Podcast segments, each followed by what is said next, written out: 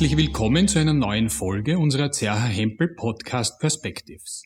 Mein Name ist Peter Celoch. Ich bin Rechtsanwalt und Partner bei Zerha Hempel Rechtsanwälte und leite in unserer Kanzlei den Bereich Real Estate and Construction. So wie jedes Gebäude ein stabiles Fundament benötigt, sollte auch jede Bautätigkeit eine solide rechtliche Grundlage haben. Und zwar gleichgültig, ob man ein Einfamilienhaus oder ein Großprojekt bauen möchte. Doch was steckt eigentlich als solche Grundlage juristisch hinter einem Bauprojekt? Es ist ein Vertrag, und zwar ein Bauvertrag. Das führt mich gleich zum Thema. Was ist ein Bauvertrag? Der Bauvertrag hat die Errichtung eines Bauwerks gegen Entgelt zum Gegenstand. Er stellt geradezu den typischen Werkvertrag dar. Der Bauvertrag ist an keine Form gebunden. Er kommt nach allgemeinem Vertragsrecht durch Abgabe übereinstimmender Willenserklärungen zustande. Die Willenserklärungen können mündlich, schriftlich oder durch schlüssiges Verhalten abgegeben werden. Auch wenn der Abschluss von Bauverträgen an keine bestimmte Form gebunden ist, werden diese üblicherweise schriftlich abgeschlossen. Dies nicht zuletzt deshalb, um die vertraglichen Regelungen und insbesondere den Leistungsgegenstand klar und auch noch zu späteren Zeitpunkten beweisbar zu dokumentieren. Und was wird bei einem Bauvertrag geschuldet? Beim Werkvertrag schuldet der Werkunternehmer den Erfolg. Das heißt nicht nur die Arbeit, das Bemühen oder den Dienst. Dabei spielt es keine Rolle, ob es sich um die Herstellung einer neuen Sache, um einen Neubau oder um die Veränderung einer bestehenden Sache, um einen Umbau oder um eine Reparatur handelt. Der Bauvertrag ist ein Zielschuldverhältnis. Geschuldet wird daher vom Werkunternehmer die Bauleistung in Form der Errichtung eines Bauwerks. Erst damit und nicht bloß durch das Tätigwerden über einen bestimmten Zeitraum ist die vertraglich geschuldete Leistung, somit das Ziel, erreicht.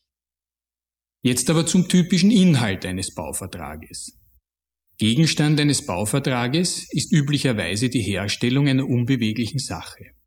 Der Bauvertrag enthält daher typischerweise eine konstruktive oder funktionale Beschreibung des Leistungsgegenstandes, das heißt des zu erbringenden Bauwerks.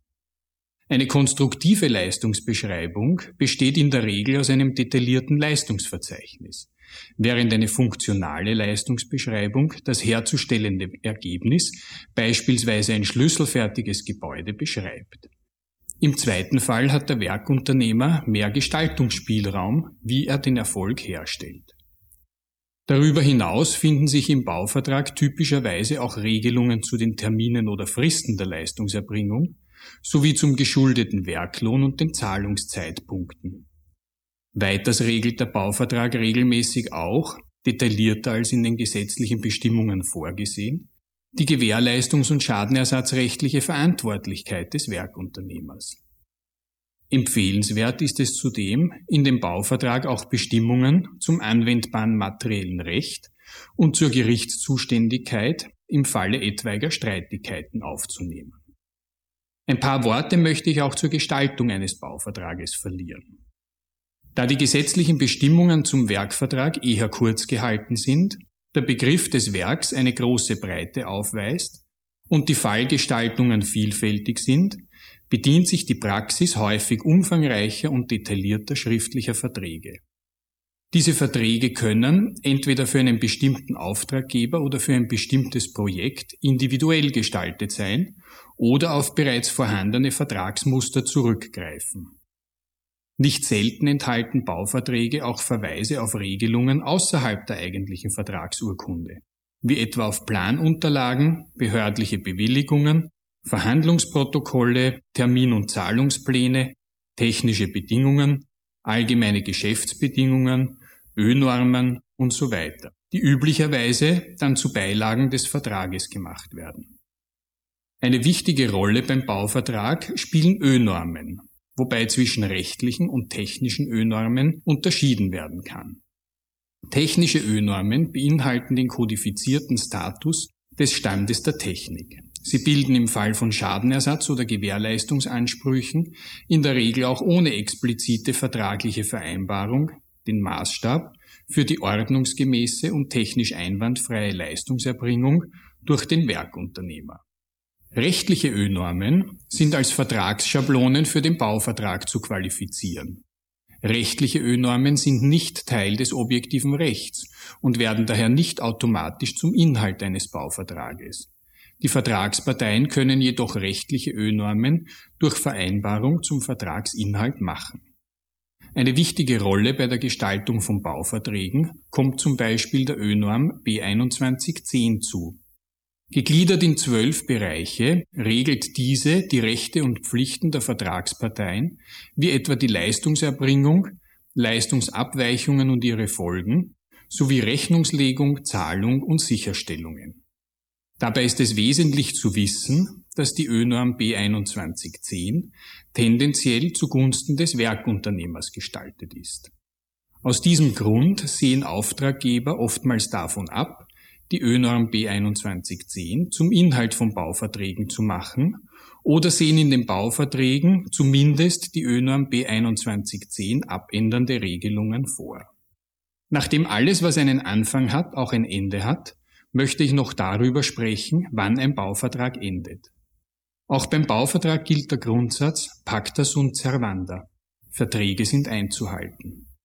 Aufgrund der Rechtsnatur als Zielschuldverhältnis endet dieser, wenn die geschuldeten Leistungen vollständig und vertragskonform erbracht sind. Der Bauvertrag kann somit grundsätzlich nicht inmitten der Leistungserbringung gekündigt werden. Dennoch kann es aber Gründe geben, aus denen der Bauvertrag vorzeitig endet.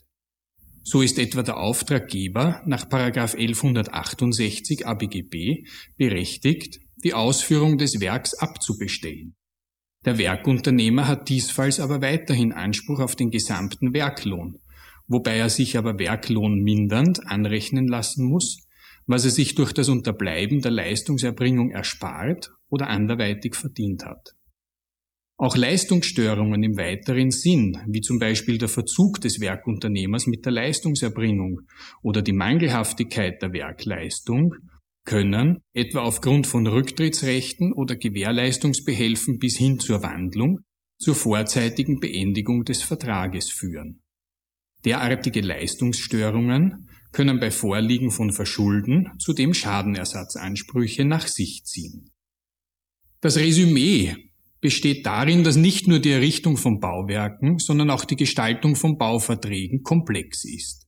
Es empfiehlt sich daher vor dem Abschluss eines Bauvertrages rechtliche Unterstützung beizuziehen.